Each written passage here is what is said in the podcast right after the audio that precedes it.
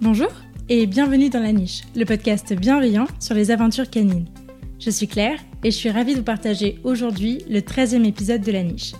La Niche est un podcast qui aborde les thèmes divers et variés qui entourent le monde canin et qui se veut bienveillant, inspirant, construit et positif.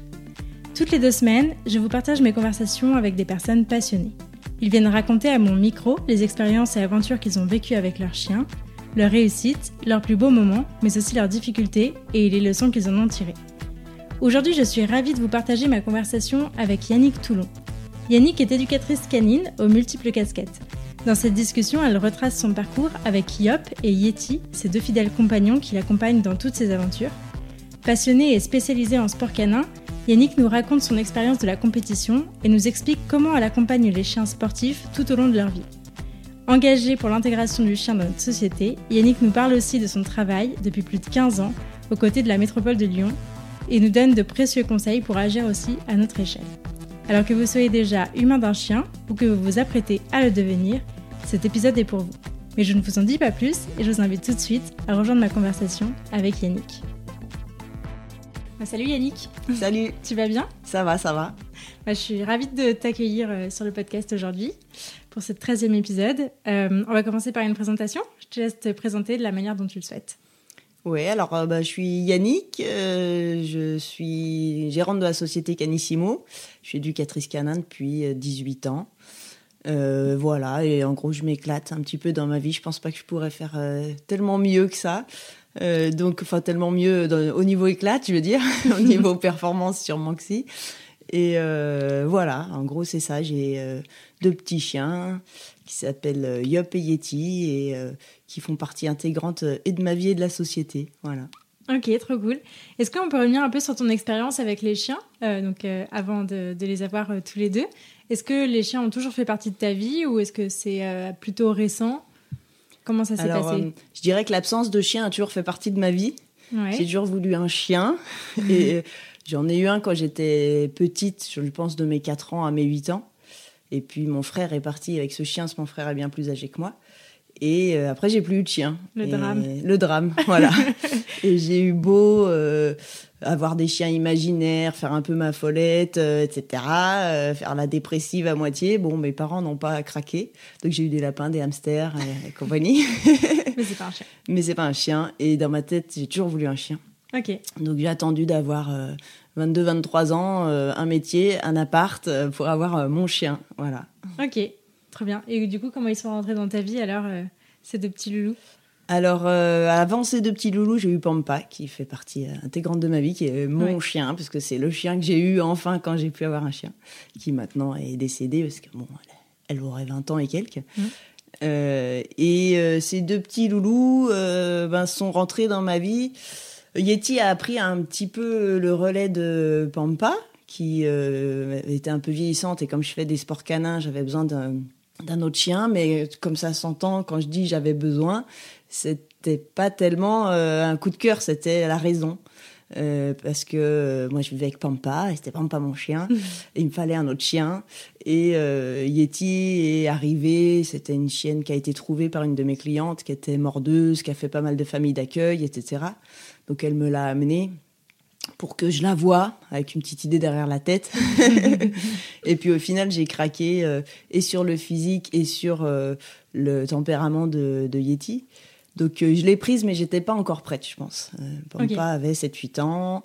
Yeti était pas forcément prête à avoir une famille et moi, j'étais pas forcément prête à avoir un deuxième chien. Ok. Donc, début un peu compliqué. Donc début un peu compliqué. Bon, c'était une chienne qui était pas facile, hein, qui avait un passé, mm. qui a été trouvé, qui avait, qui avait un passé. Euh, elle mordait les gens, elle mordait les chiens. Euh, donc, euh, mais elle avait un, potentiel de fou, quoi. Mais bon, il nous a fallu six mois pour bien nous aimer. Et une fois qu'on s'est bien aimé, je sais pas laquelle a commencé à aimer l'autre, mais il y en a une des deux qui a cédé en tout cas.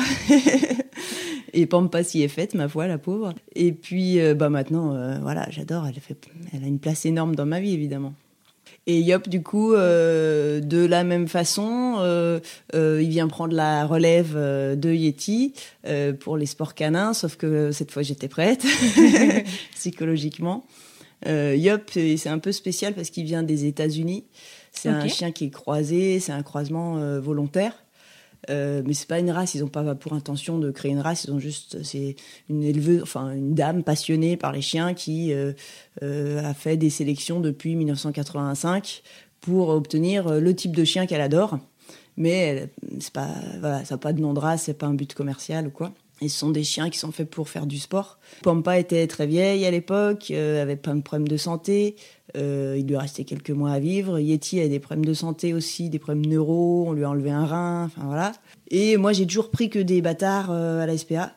Et là, j'arrivais pas à me décider pour reprendre un chien non sélectionné. J'avais besoin d'un peu de sécurité niveau santé en fait.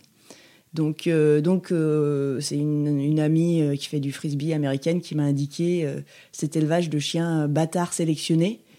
Et du coup, moi, ça m'allait bien, le côté, mmh. j'arrive pas encore à aller vers le chien de race, donc je suis encore dans mon, petit bâtard, mais il y a un peu une sélection derrière qui fait que j'ai un peu plus de garantie niveau santé, on va dire. Ouais, ok. Donc voilà. Donc tu as deux petits chiens. Pourquoi avoir choisi deux petits chiens? Pourquoi ce type de chien? Alors, à la base, si je prends mon rêve d'enfance, je serais plutôt chien type euh, malinois, euh, on va dire euh, moyen à moyen grand. Ouais. C'est, bah, c'était ma chienne, c'était une croisée malinoise. maintenant, je vis en appartement, je vis en ville, je voyage beaucoup, je vais dans tous les hôtels. mon but dans ma vie, c'est d'emmener mes chiens partout. Mm. Et du coup, au début, ça a été un choix de raison bon, bah, ma foi, on va prendre un petit chien, même si le petit chien, c'est nul. Et après, j'ai découvert à quel point les petits chiens, c'était génial. et maintenant, j'avoue que je changerai pas de gabarit parce que c'est des chiens normaux, comme tout le monde. C'est les mêmes chiens que les grands. Et euh, c'est super pratique. Et euh, je me balade avec mes deux chiens euh, en liberté de partout. personne n'a peur de moi. Je me baladerai avec mes deux malinois en liberté bah, ils devraient être en laisse en fait. Ouais. Oui, socialement, euh, c'est pas la même histoire. voilà, il y a un petit capital sympathie, euh, ils font pas peur. Euh, je vais à l'hôtel, je dis j'ai deux petits chiens, ça passe. Si je dis j'ai deux bergers allemands, bah, ça va moins passer. Voilà. Ok. Alors du coup, tu nous as dit que tu étais éducateur canin depuis un certain nombre d'années, mais moi je voulais revenir un peu sur ton parcours. Qu'est-ce que tu as fait avant d'être éducateur et comment tu es arrivé jusque-là? À la base, j'aurais toujours voulu travailler avec les animaux. Mais euh, dans ma tête, euh, on était vétérinaire ou euh, bah, c'est tout en fait. voilà. Donc ou éleveur, etc. Mais éleveur, etc. Ouais. m'intéressait pas forcément. Donc vétérinaire, mon frère l'est. j'ai vite vu qu'il faisait des stages dans les abattoirs et tout ça, ça m'a un peu dégoûté ah du truc parce qu'en vrai, un vétérinaire, c'est pas que faire mes muses avec les animaux. Et en plus, je suis nulle en sciences. Donc euh, clairement, j'allais pas faire une terminale S, euh, enfin scientifique à l'époque pour euh, pour ça. Donc bah, tout simplement, je me suis dit, je travaillerai jamais avec les animaux. Et je suis allée sur ma deuxième passion qui est le cinéma. Ouais. et donc j'ai fait de la, des études de traduction audiovisuelle. Et après, je me suis lancée en tant que sous-titreuse, faire le sous-titrage de films, documentaires, etc., séries. Donc, donc voilà, c'est comme ça que j'ai commencé qui alliait euh, voilà deux de mes passions qui sont les langues et le cinéma. Donc ça m'allait ça m'allait très bien aussi. Ok. Donc tu as commencé par mettre de côté euh, les chiens les animaux euh, c'était pas la priorité au départ. Ben disons que dans ma tête c'était pas possible parce que dans la famille on fait des études même si mes parents si je leur avais dit je vais être je sais pas quoi qui demande pas d'études ils auraient été tout à fait d'accord. Mais dans la famille on fait des études. Donc c'est comme ça. Mm. et comme on peut pas être vétérinaire et eh ben on peut pas travailler avec les animaux donc en gros, j'étais un peu limitée dans ma tête. Hein. J'ai pas cherché plus loin. Et alors, comment t'es passée de sous-titreuse au cinéma à éducateur canin? Eh ben, le problème du sous-titrage, c'est que à part quand on est euh, en studio de doublage, etc., ce qui arrive euh, pas hyper souvent parce que c'est pas moi qui parle, hein, c'est moi qui mm. écris les trucs. Donc voilà, moi je suis devant mon ordinateur euh, toute la journée et je vois pas grand monde en fait. Mm. Et du coup, ce côté vraiment solitaire, même si je suis un peu un ours, ça finissait par me peser un petit peu. Et donc là, je me suis remis dans la tête que finalement, bosser avec les animaux, c'était aussi aller à l'extérieur, euh, sortir de son bureau avec son ordinateur, etc. Et là, bah, j'étais plus âgée, donc j'ai fait vraiment des recherches sur ce qui existait en fait. Donc euh, j'étais partie sur les sur éducateur de chiens guide au départ. Et en fait, il fallait refaire des études, sachant que euh, j'avais déjà, mes parents m'avaient payé 5 ans d'études euh, supérieures, que là j'avais mon métier, euh, ça faisait 3 ans que je faisais mon truc, j'allais pas refaire toutes les études. Donc après, c'est en prenant Pampa à la SPA que je suis tombée sur un gars qui éduquait les chiens à la SPA. Et donc, donc voilà, c'est comme ça que de éducateur canin pour chien guide, j'ai vu qu'on pouvait le faire aussi pour les particuliers. D'accord. Et voilà, donc c'est grâce à Alain Lambert, que je salue s'il m'écoute, mmh. qui est à Paris, qui m'a qui m'a pris sous son aile pendant trois ans pour m'apprendre le métier vraiment au jour le jour, quoi. Donc c'était cool. Ok, donc tu as commencé à travailler en SPA du coup, c'est ça? Ouais, j'ai euh, commencé, euh, voilà, je fais trois ans de bénévolat en SPA. On avait créé un club d'éducation à la SPA le samedi. D'accord. Et puis Alain travaillait aussi pour euh, la ville de Paris. Donc j'ai commencé à travailler avec la ville de Paris aussi. Et il faisait des balades canines. C'était un des premiers promeneurs de chiens au bois de Boulogne. Donc on partait avec 10 chiens, 100 mètres dans le bois de Boulogne avec les vélos, les joggers, les machins, puis il fallait gérer un peu la, la troupe, quoi. donc, euh, donc voilà, donc j'ai commencé bien dans le concret comme ça avec lui. Et après, du coup, est-ce que as, tu t'es un peu détaché de lui pour monter ta société? Comment ça s'est passé? Moi, j'étais partie un peu pour travailler avec lui parce qu'on s'est toujours bien entendu, etc. Et puis, euh, il se trouve que la ville de Lyon nous a contactés, sachant ce qu'on faisait pour la ville de Paris. Enfin, pas la ville de Lyon, le Grand Lyon, en fait. Et, la euh, métropole, aujourd'hui. La métropole, voilà. Moi, je suis lyonnaise à la base. J'étais à Paris vraiment pour l'audiovisuel parce que ça se fait difficilement ailleurs, mais j'étais pas bien à Paris. L'idée c'était un jour de revenir à Lyon. Donc en gros, j'ai un peu sauté sur l'occasion. Euh, je suis allée parler à une de leurs conférences, expliquer ce qu'on faisait. Et après, ils nous ont demandé si une personne de l'équipe d'Alain voulait bien venir faire la même chose euh, à la métropole, enfin en Grand Lyon à l'époque. Et du coup, bah, là, j'ai sauté sur l'occasion. C'était parti. Voilà, j'ai malheureusement dit au revoir à Alain et à, mes, à ma clientèle parisienne mhm. pour tout repartir euh, à Lyon. Voilà. Ok, et donc tu as tout remonté euh, à Lyon alors Voilà. Et à l'époque, j'étais encore un peu traductrice parce que ben on peut pas vivre de ce métier directement, donc fallait bien fallait bien vivre quand même. Mais au bout de un ou deux ans, j'ai bien vu que j'arrivais plus à mener les deux de front en fait, donc il a fallu choisir.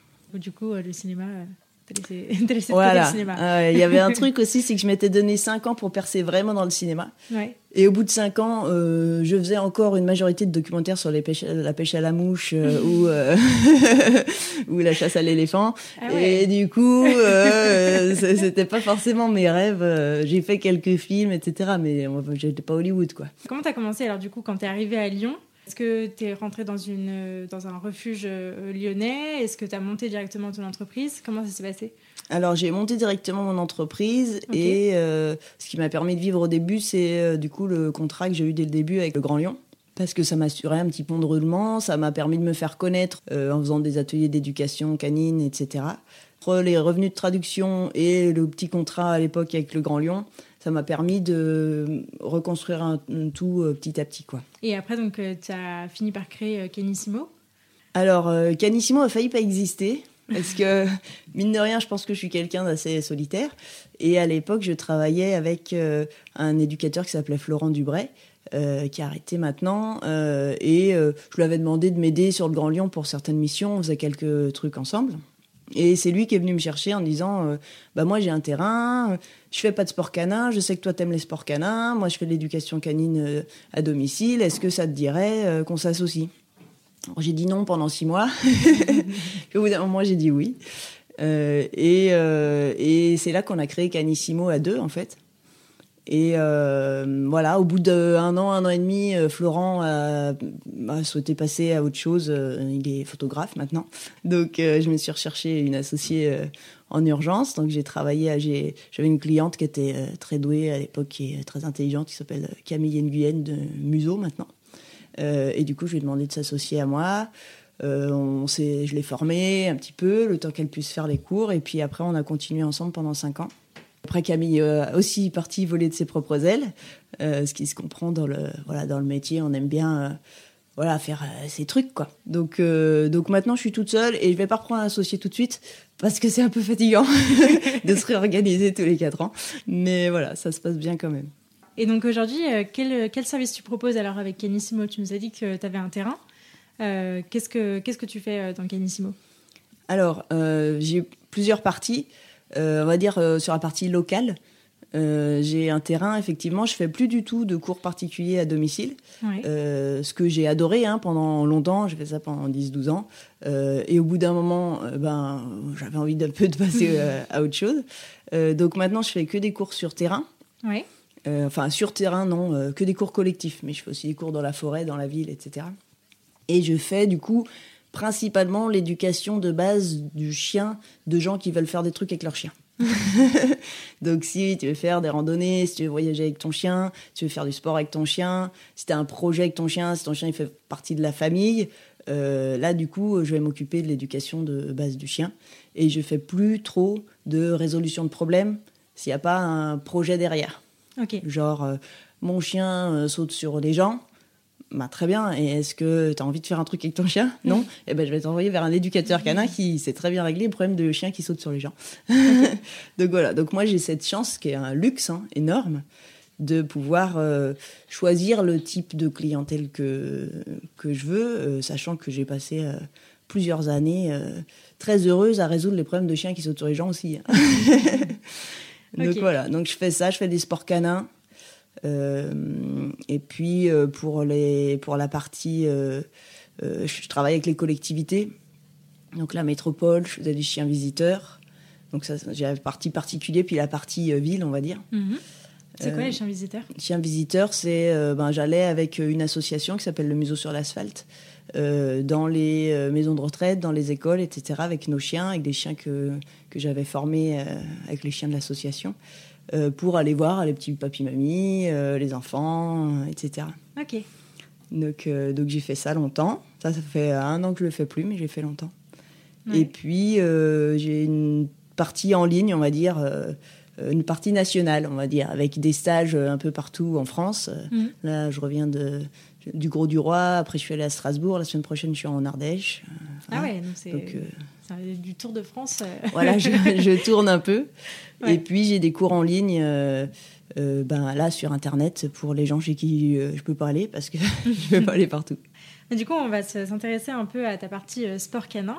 je voulais savoir comment tu as découvert les sports canins. tu, nous as dit que tout à l'heure avec Pampa, tu avais principalement découvert ça, mais comment ça s'est passé? Comment tu en es venu à pratiquer des sports canins avec, avec ta chienne alors, je pense qu'à la base, moi, je viens du monde du cheval. Je viens de, du monde du cheval, c'est beaucoup dire, mais je monte à cheval depuis que j'ai 4 ans.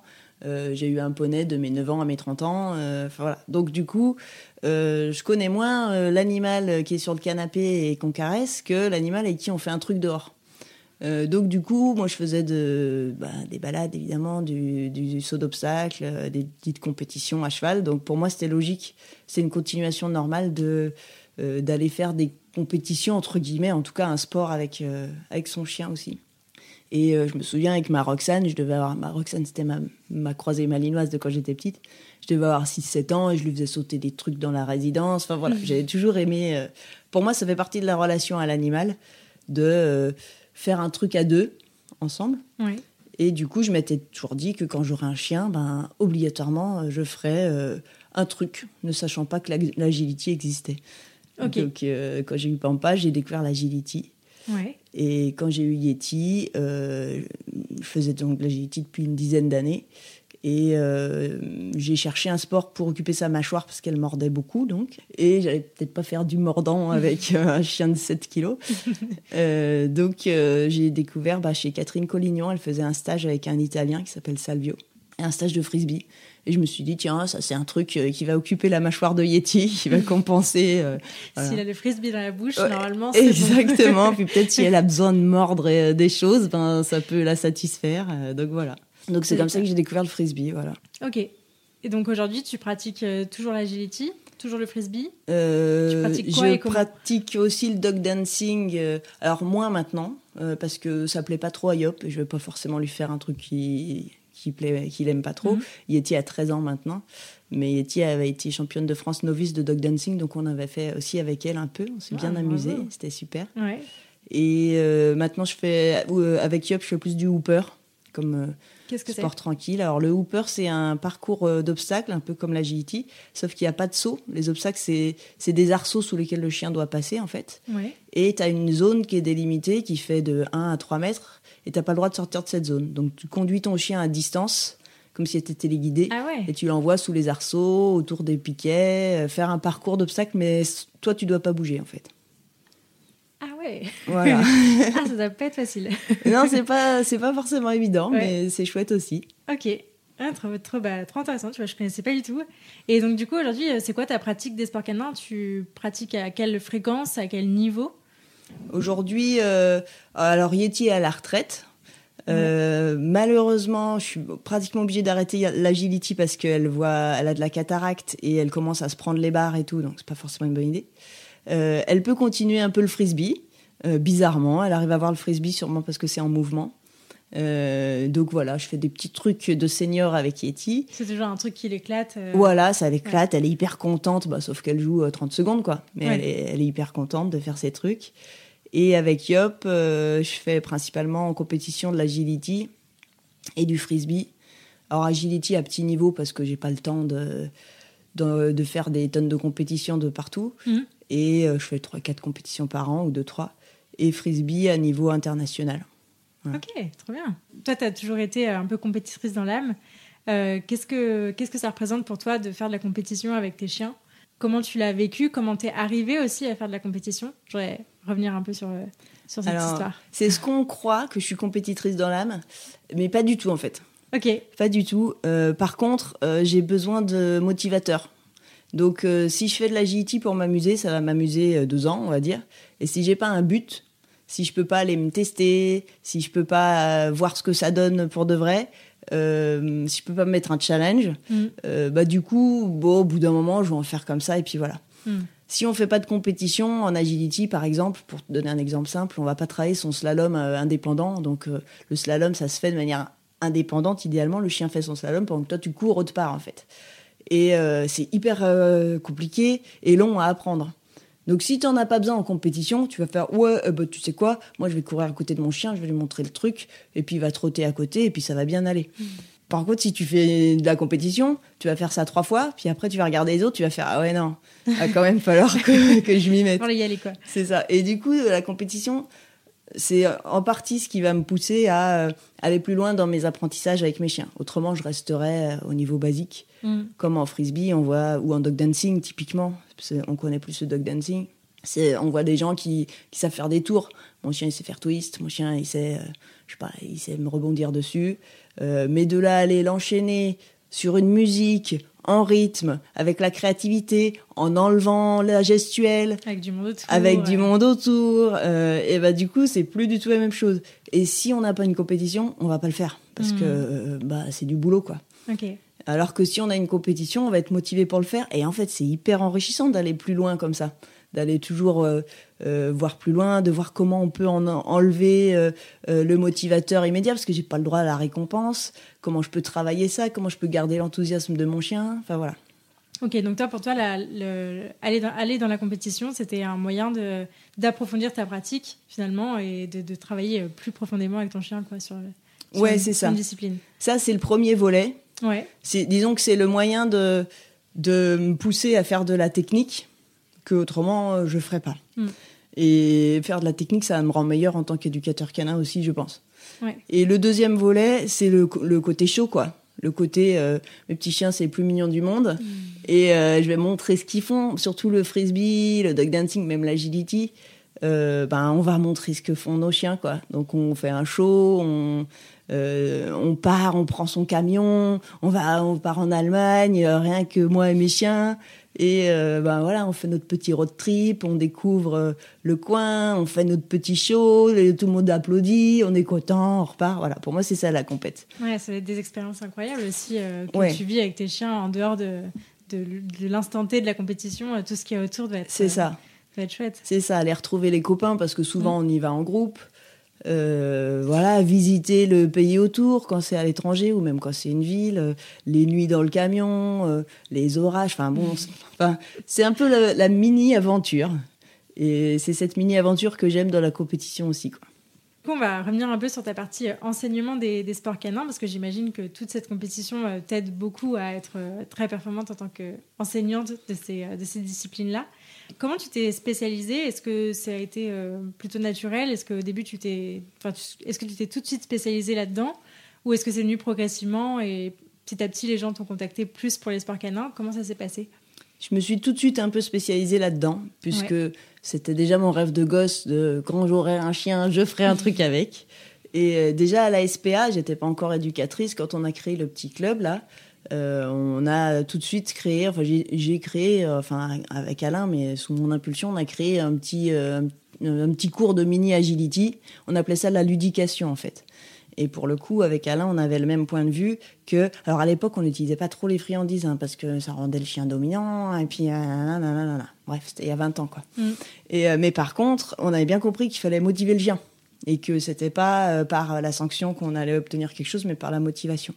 Et la motivation du chien, ça passe par la motivation du maître. parce que bah, si le maître il trouve ce qu'on ce qu'il fait chiant, bah, le chien va pas s'éclater. Donc on avait créé ces petits cours de ludication pour que euh, un pas bouger au lieu d'un pas bouger ça devienne un truc un peu fun avec un peu de challenge un, petit jeu autour du pas bouger un petit jeu autour de des tours qu'on peut faire avec son chien etc et, euh, et voilà donc ce côté euh, ludique du sport je l'ai eu depuis le début et depuis le début faire des trucs que les personnes lambda ne font pas ça me branchait Mais ça a bien évolué parce qu'à l'époque, euh, quand je faisais euh, un pneu, donc je sais pas si tu vois ce que euh, je mets mes bras en forme de pneu et Pampa okay. sautait dedans. Donc maintenant, il est mignon, mais tout le monde le fait. Et à l'époque, quand je montrais ça, on me disait Oh, là, mais c'est incroyable Comme si j'avais fait le tour de cirque de, de, de Pinder, quoi. Et, et maintenant, c'est le petit truc mignon, voilà. Donc c'est rigolo parce que c'est parti comme ça, en fait. C'est parti de bah, il y a 20 ans, ce qui était extraordinaire, maintenant c'est la banalité. Donc à chaque fois, j'enseignais un truc, puis au bout d'un moment, tout le monde sait le faire, donc il faut aller plus loin. Parce que mes clients, bah, ils me rattrapent, puis on peut être meilleurs que moi. Donc c'est un peu la course à l'armement, on va dire. Et, euh, et, ça a démarré comme ça. Au début, euh, j'avais les obstacles d'agilitistes, deux piquets à vache, une barre et une passerelle maison euh, sur le toit de ma Twingo qu'on allait planter au parc Chazière dans le 4e arrondissement. Et puis, ben, un jour, mes clients ils sont devenus bons, donc il a fallu faire un truc un peu, un peu mieux, etc., etc. Donc, c'est parti de rien.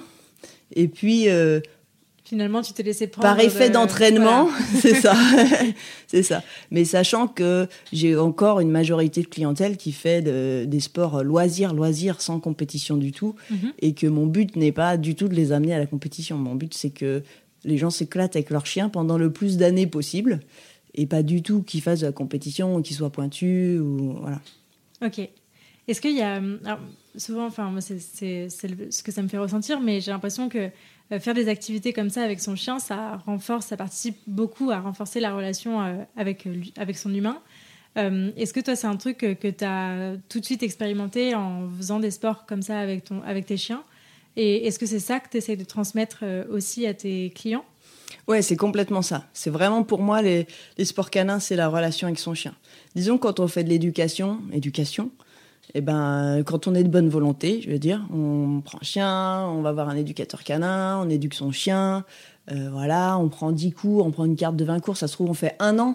Puis au bout d'un an, ben, le chien, il sait faire au pied, il sait revenir, et il saute plus trop sur les autres chiens ni sur les gens, et puis il sait faire assis, et voilà.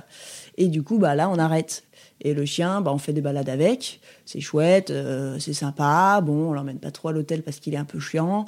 Euh, donc, on le fait garder l'été. Euh, et puis, voilà, on a un chien, quoi. C'est sympa. alors que quand on fait un sport avec son chien, on démarre pareil. On sait pas du tout qu'on veut faire du sport. On fait éduquer son chien. Enfin, on éduque son chien. Il fait assis, il fait revient, etc. Puis moi, dans mes cours, on commence déjà à faire des trucs un peu bizarres, genre passer entre les jambes. Euh, tiens, on va travailler la confiance du chien, monter sur des trucs bizarres. Parce que dans ma tête, je sais que ça servira pour les sports après, mhm. mais en vrai, ça sert dans la vie du chien euh, pour passer partout, quoi. Voilà. Mhm.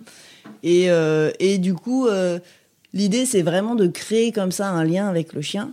Et moi, j'ai vraiment des clients. Là, j'ai une cliente qui s'appelle Yolande, que j'ai eu son cocker de ses deux ans, de ses deux mois à ses 14 ans. Son cocker est mort malheureusement. Maintenant j'ai le, nouveau Oscar euh, de ses deux mois à ses deux ans maintenant. Et pour tous les âges du chien, je vais avoir une activité à proposer à mes clients. Donc les clients, ils gardent ce lien avec le chien, ils gardent ce binôme. En fait, mm. ils ont leur truc à eux deux en, binôme une fois par semaine. Tu les accompagnes tout au long de leur, de leur évolution aussi à eux deux finalement parce que exactement. C'est pas que le c'est pas que le développement du chien, c'est aussi le développement du binôme euh, en C'est ça, c'est vraiment le binôme en fait. Mm. Et euh, il y a des binômes qui grandissent, il y a des binômes qui vieillissent. Et, euh, et j'ai la chance de pouvoir les accompagner pendant longtemps et de les voir évoluer. Et je suis persuadée que quelqu'un qui fait du sport avec son chien, il se débrouille mieux dans la vie que quelqu'un qui n'en fait pas parce que bah, il est confronté à tout un tas de situations stimulantes en faisant du sport rien que d'attendre sur le côté du terrain pendant que l'autre chien passe au galop devant. Euh, eh ben, et pour ça, il faut, il faut avoir pris sur soi, il faut avoir des bases d'éducation, etc. Quoi. Et donc, tu proposes aussi des stages, tu nous as dit, un peu partout en, France. Qu'est-ce que tu fais dans ces stages et qui peut venir dans ces stages? Alors, je propose plein de types de stages. On va dire, j'ai les stages sportifs d'un côté, principalement Hooper et Frisbee, parce que en agility, il y a des gens bien meilleurs que moi euh, qui peuvent le faire, en dog dancing aussi. Donc, euh, autant laisser euh, aux gens dont c'est la spécialité, leur spécialité. Donc, moi, je fais plus Hooper et Frisbee. donc là, tout le monde peut venir. C'est là, en général, c'est souvent des stages découvertes, mais on peut aller jusqu'à un niveau de compétition. Mm-hmm. Et euh, autrement, je fais des stages euh, qui sont souvent liés au, euh, au, à la préparation mentale du chien de sport, on va dire. Même si c'est pour du chien de compagnie, je fais par exemple la gestion de chiens excités parce que c'est un peu mon quotidien de voir des border collies à moitié toqués de la balle, euh, des, des verges australiens qui sautent sur leur maître euh, en courant. Euh. Donc, je fais un stage qui s'appelle Focus Engagement, donc où on va apprendre au chien à se concentrer, à se canaliser, à canaliser son impulsion, donc des trucs spéciaux pour les chiens un peu voilà, impulsifs. Quoi. Mm. Voilà, je fais des stages de ce qu'on appelle proprioception. C'est donc apprendre à connaître son corps, Pareil, adressé plutôt aux chiens de compagnie qu'aux chiens de sport, parce qu'il y a des spécialistes du chien de sport qui sont meilleurs que moi. Donc moi, je vais plus faire du côté rééducation. Euh, donc apprendre pareil à se canaliser, à bien viser avec ses pattes, à connaître son corps, à prendre confiance en soi, à prendre confiance en son maître, etc. Donc c'est plus des stages que je vais appeler de relations.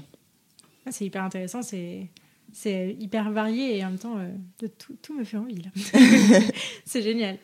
Euh, je vais changer un peu de sujet. Je voulais revenir euh, sur euh, ta collaboration avec la métropole de Lyon, là en l'occurrence, avec qui tu travailles, et, notamment avec les villes, qui visent un peu à intégrer le chien dans, sa ville. Comment tu as commencé cette collaboration? Donc, tu nous as dit que c'était un peu expérimental quand tu es, arrivé à Lyon. Ils, sont un peu venus te chercher de Paris. Est-ce que tu peux revenir un peu sur, sur, le début de cette collaboration? Depuis combien de temps tu collabores avec eux? Et comment ça a évolué au fil du temps? Alors avec le, Grand Lyon, la métropole, parce qu'ils ont changé de nom entre-temps, euh, je collabore depuis 2006. Donc à l'époque, c'était une dame qui s'appelle Geneviève Bernardin, qui euh, est une grande passionnée de chiens, qui était à la tête de la mission animalité urbaine, et euh, qui avait pour ambition de mieux intégrer le chien en ville, sachant qu'on ne va pas se mentir, l'objectif de la ville, c'est qu'il y ait moins de caca. Mais elle avait compris, et depuis, tout le monde a suivi, a pris sa suite, que euh, le caca du chien, ça passait par le maître, en fait. voilà. Et que euh, peut-être que si un maître était plus responsable, lui-même mieux éduqué, que lui-même connaissait mieux son chien, etc., et que si on acceptait mieux le chien dans la ville, euh, le maître se sentirait plus responsabilisé et plus obligé de ramasser les crottes. Donc en gros, c'est ce cheminement-là qui a été fait. Donc c'est moins poétique que les sports canins. Mmh.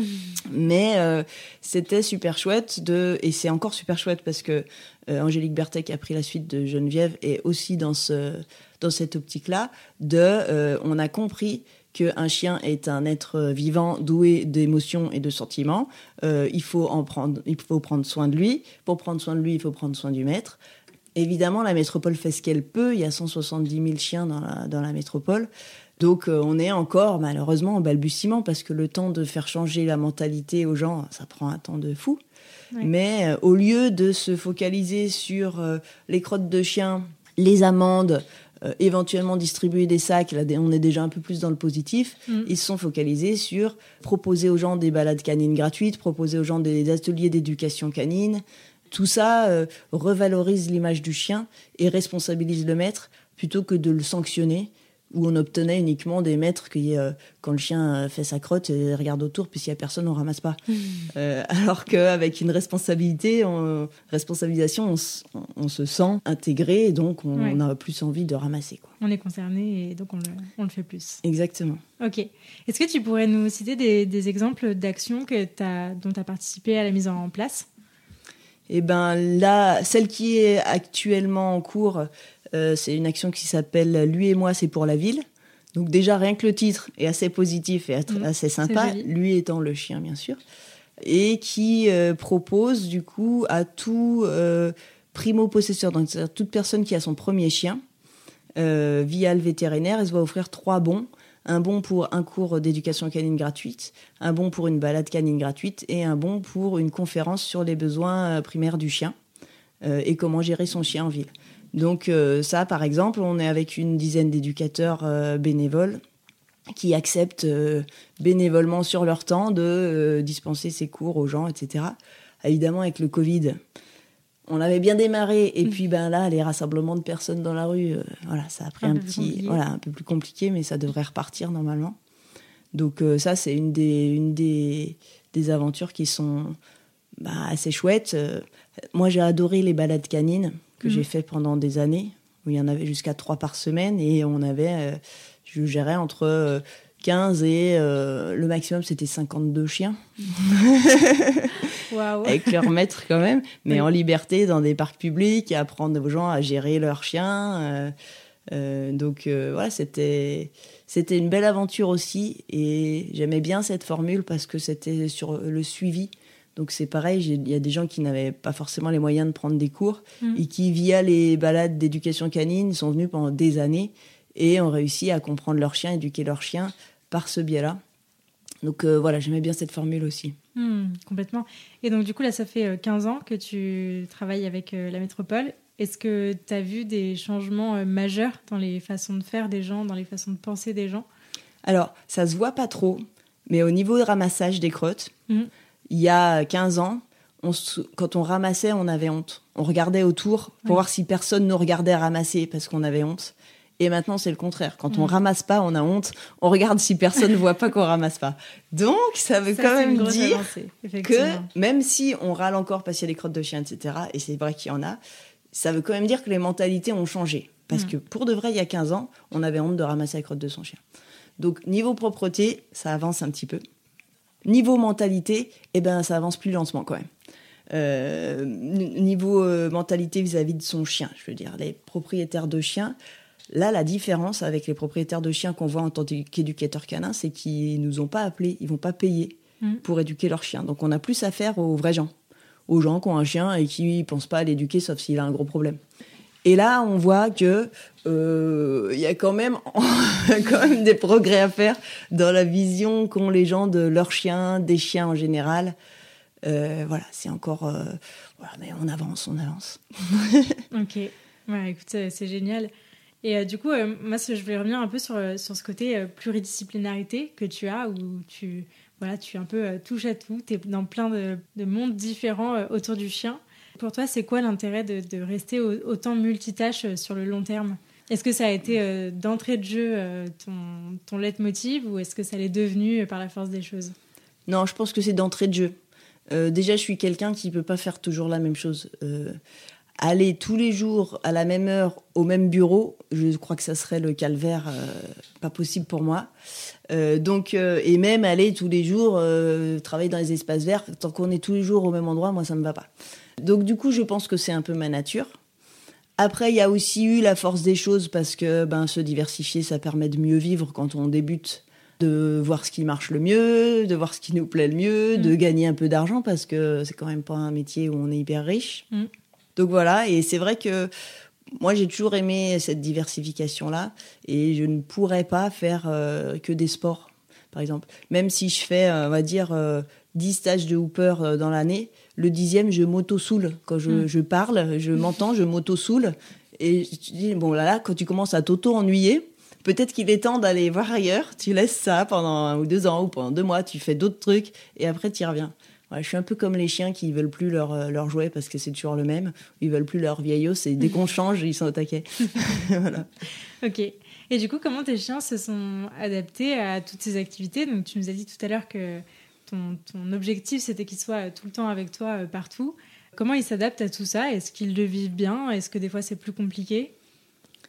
Alors, je vais parler en leur nom, hein, mm. donc euh, je ne sais pas vraiment. On pourra leur demander tout à l'heure. On pourra leur demander, mais je suis pas sûre que le message passe bien il me semble bien géré. En tout cas, je les éduque de manière à ce qu'ils soient ce que j'appelle pas de partout.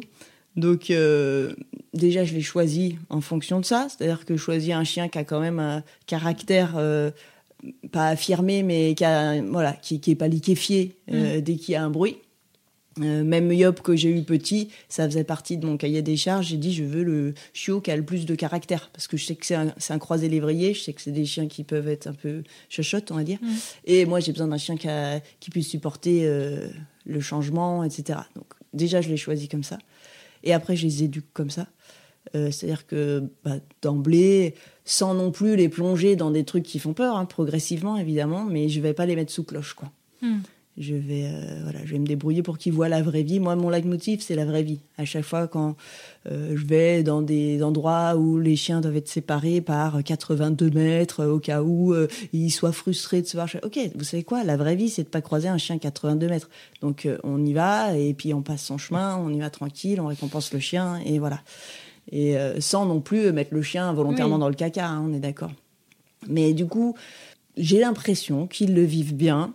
Ils vont dans toutes les chambres d'hôtel sans problème. Euh, ils, sont, ils dorment dans le camion, ils sont bien. Yop, tant qu'il est avec moi, il est content. Et Yeti, euh, tant qu'il y a un coucouche quelque part, elle est contente. Donc euh, j'ai l'impression qu'ils le vivent bien. C'est peut-être un chouille plus dur pour Yop, qui est quand même plus sensible. Mais voilà, c'est bon, c'est la vie.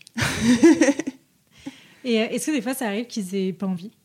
Euh, si oui, comment tu gères? Alors, je, ça va dépendre des contextes.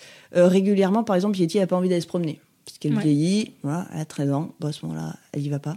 Voilà. Qu'ils aient pas envie de se faire du sport, je pense que je suis tellement à leur écoute que ça n'arrive pas parce que je pense que je les ai jamais forcés. C'est-à-dire que pour de vrai, si elle n'a pas envie, elle n'a pas envie, on n'y va pas. Même mm. si c'est une compétition, j'en ai rien à taper, on n'y va pas.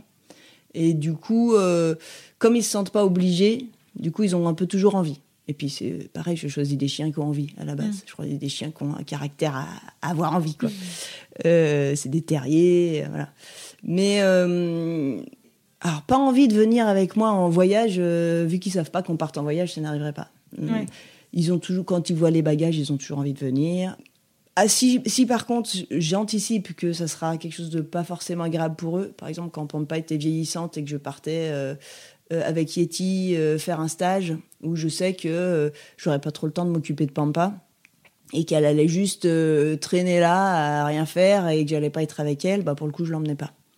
Parce que ben faut que ce soit bien pour eux. Ou mm. si je vais à un endroit où il y a un des deux chiens qui fait rien et les conditions climatiques, par exemple il fait il va faire froid ou il va faire très chaud, bah j'ai pas besoin de lui imposer ça, du coup je l'emmène pas. Mais ça fait aussi partie d'un chien patte partout Mm. Un chien qu'on peut aussi euh, ne pas emmener et qui survit. voilà. Je, pense qu'il faut avant tout être à leur écoute quand même. Euh, et, mais c'est très rare qu'ils soient pas partants pour faire un truc. Mais il m'est arrivé d'arrêter. Hein. Il m'est arrivé d'arrêter au milieu d'une compétition parce que je vois le chien qui est bah, Yeti. Euh, j'ai déjà arrêté au milieu d'un qualificatif au championnat d'Europe.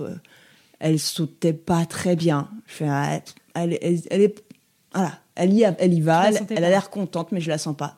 J'ai arrêté au milieu du truc. Et j'ai bien fait parce qu'en fait, euh, je suis allée faire un scanner. Elle avait bah, c'est là qu'elle avait un problème de rein. On a dû l'opérer en urgence et lui enlever. Mais comme c'est un chien qui montre pas tellement, si on n'avait pas été en compétition, que ça n'avait pas été fatigant et que j'avais pas vu un petit peu une baisse de régime, dans la vie de tous les jours, je le voyais pas du tout en fait. Oui, donc en fait aussi, le fait d'être tout le temps avec eux, de travailler aussi avec eux. Euh, entre guillemets, enfin en tout cas de faire de la compétition, de, de faire des sports, etc. Ça t'aide aussi à avoir un, un œil euh, très, très pointu euh, sur, euh, sur leur état et, et, sur comment ils vont et sur comment ils qu'est-ce qu'ils ont envie de faire quoi. Ouais, d'ailleurs ma veto se moque souvent de moi parce que euh, Yop de temps en temps micro boîte, c'est-à-dire que de temps en temps il saute un petit pas sur une, marche précise et tout. Je fais ah là c'est pas possible, il y a un problème. Et elle me fait non mais euh, aucun, personne ne verrait le truc, donc euh, c'est bon, t'es pas obligé. Et moi, je l'ai quand même mis au repos six mois, au cas où.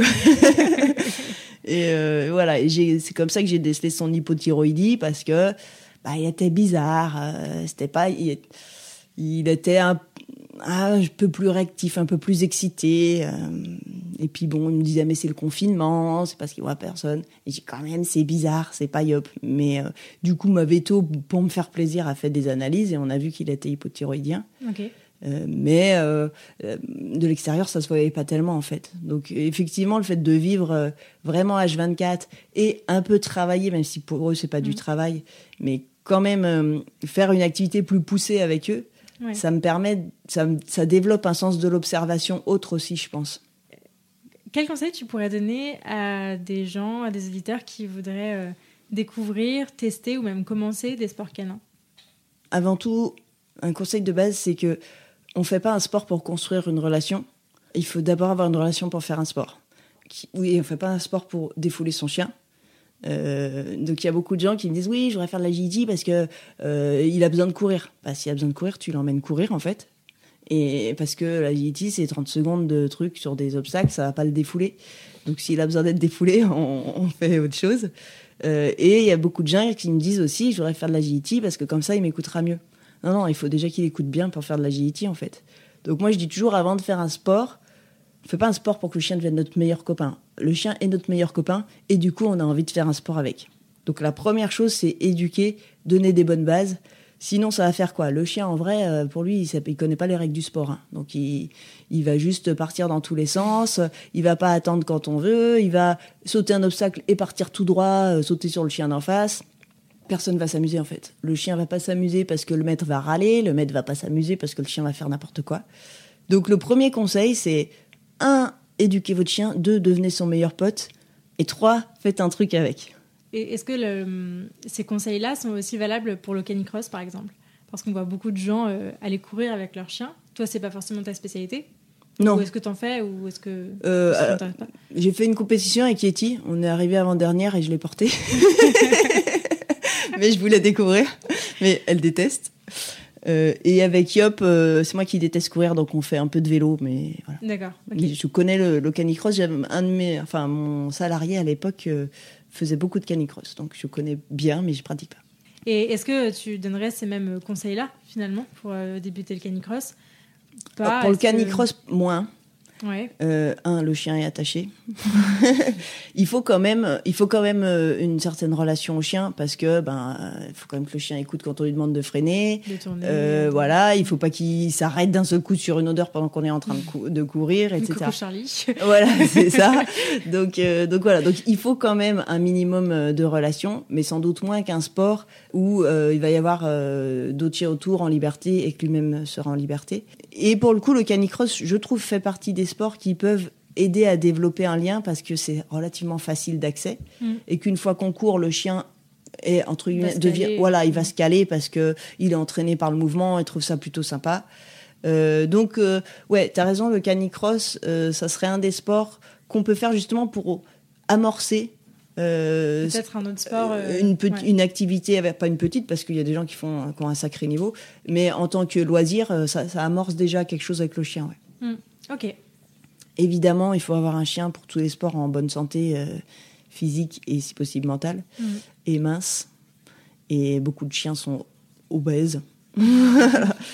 et beaucoup de vétérinaires euh, se basent sur le chien de compagnie, donc ils disent ah bah oui il est très bien, il est un peu poutelé, c'est bien. Hein. Sauf que quand on fait un sport à impact comme de l'agility mm. ou même le canicross, hein, euh, nous si on est en surpoids et qu'on court euh, sur du béton, bah, on se bousille les genoux en fait. Ouais. Et le chien c'est pareil. Ouais. Donc pour faire du sport, il faut entretenir son chien, il faut qu'il soit mince.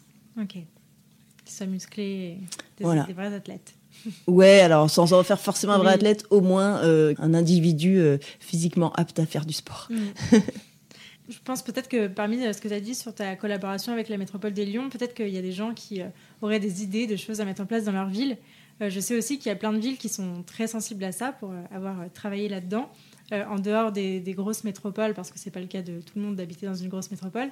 Quel conseil tu pourrais donner pour, euh, bah, aider ces auditeurs à soumettre peut-être des idées ou euh, à être peut-être moteur dans, un projet qui peut être porté par leur ville? Alors je pense que bah, déjà, il faut vous faire connaître parce qu'il y a beaucoup de villes qui seraient partantes mais sont pas au courant que des choses comme ça peuvent exister. Mmh. et que finalement si on se fait connaître qu'on soit professionnel ou bénévole hein, si on se fait connaître euh, voilà.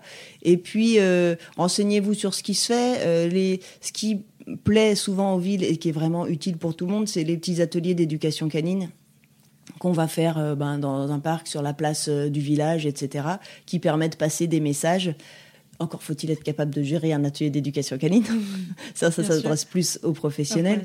Euh, mais euh, voilà, euh, rien que de vous faire connaître, dire qu'il y a des villes qui font des choses. Et faire passer le message que un chien éduqué, un chien bien dans sa tête, est forcément moins vecteur de nuisance qu'un chien pas éduqué, bah, ça peut faire tilt et après la collaboration peut se faire relativement facilement selon les, selon les élus. Ok, trop cool. Euh, je vais maintenant te poser la question signature de ce podcast. Qu'est-ce que ça a changé à ta vie d'avoir des chiens et de faire euh, autant de sport avec eux à ce niveau-là aussi? Euh, Toi, personnellement, qu'est-ce que ça a changé à ta vie? Bah, ça a changé ma vie en fait. je suis passée de burelière à quelqu'un qui est toujours dehors. voilà, donc ça, ça, a changé complètement ma vie. Ça m'a épanouie. Je dis toujours que j'étais grise ou verte quand j'habitais à Paris. Euh, je prenais pas la lumière du jour euh, et j'étais pas le vrai moi parce que le vrai moi c'est quelqu'un qui, qui, court dehors en fait. la compétition, ça change ma relation avec les chiens. Euh, ça apporte du sel dans ma vie parce que ben, je suis contente de partir en Italie. Euh, là, dans 15 jours, je pars en Suisse. Euh, voilà, donc c'est chouette. Ça change pas ma vie. Si je faisais pas de compétition, ça changerait. Les titres ne changent absolument rien pour le coup. Mm. Et voilà, si je faisais pas de compétition, je trouverais un autre truc fun à faire avec mes chiens et mes copains. Donc c'est plus les chiens qui ont changé ma vie que les compétitions. Ouais, ok. Est-ce qu'il y a des ressources que tu aimerais partager à nos auditeurs? Alors, ce que le dernier bouquin, enfin, le bouquin que je suis en train de lire, j'ai pas encore fini, mais euh, que j'ai lu aux trois quarts, c'est un bouquin sur séparation, l'anxiété de séparation, plus en fait sur le stress du chien qui est tout seul, parce que l'anxiété de séparation, c'est une maladie en soi, euh, et euh, qui est fait par une américaine, qui est euh, hyper intéressant parce que on sort complètement de ce qu'on connaît maintenant nous en France. Euh, de ben, occuper votre chien lui donnant, lui donnant des kongs, euh, des machins, avec les problématiques qu'on a tous vues. Oui, mais mon chien, il veut pas manger le kong quand je lui laisse. Ah, mais maintenant, quand je sors le kong, il a peur parce que je vais partir. Ah bah oui. Mmh. Donc voilà, tout, ce, bouquin-là, ça s'appelle Separation Anxiety in Dogs. Donc Separation Anxiety in Dogs. et l'auteur, c'est Malena Demartini Price. Donc c'est un livre qui est en anglais. Euh, mais pour tous ceux qui font, moi je fais plus de comportement à domicile, mais ça m'intéresse quand même. Et pour tous ceux qui font encore du comportement à domicile, euh, c'est une vision qui est pas forcément toujours applicable en France, mais qui est très intéressante. Donc, euh, donc voilà, je conseille ça en bouquin et en, en live, allez voir sur la Karen Pryor Academy. C'est pareil, c'est en anglais. Euh, ils ont, il y a Ken Ramirez qui fait, euh, qui a fait toute une série de lives qui sont intéressants si on parle anglais euh, sans sous-titres. Voilà. ok, trop cool. Bah écoute, je mettrai tout ça en, barre d'infos pour, pour les auditeurs que ça intéresse. Merci beaucoup. Où est-ce qu'on redirige les auditeurs qui souhaiteraient suivre toutes tes aventures avec tes chiens? Là où je suis la plus active, parce que je suis une vieille, c'est sur Facebook. Yannick Toulon, Canissimo. Euh, j'ai un petit compte Instagram euh, Canissimo Sport Canin et mon site internet euh, pour voir les stages à venir, etc., qui est canissimo.fr. Ok, trop cool. Bah, merci beaucoup Yannick. Merci à toi. Hyper, hyper intéressant. Et ouais, merci beaucoup. Merci. Merci beaucoup de vous être rejoint à ma conversation avec Yannick et de l'avoir écouté jusqu'au bout. J'espère que ce nouvel épisode vous a plu et si c'est le cas, je vous invite à en parler à des amis qu'il pourrait aider et à le partager sur les réseaux sociaux en nous taguant canissimo.sportcanin au pluriel et podcast. Si vous souhaitez soutenir ce projet, vous pouvez aussi me laisser une note et un commentaire sur la plateforme que vous utilisez pour m'écouter. Ça aide beaucoup le podcast à se développer. Pour enrichir votre écoute, n'hésitez pas à visiter mon site laniche-podcast.fr. Et enfin, pensez à vous abonner au podcast et à me suivre sur Instagram pour ne rien rater des prochains épisodes. Ils arrivent très vite. D'ici là, prenez soin d'eux, prenez soin de vous et je vous dis à la prochaine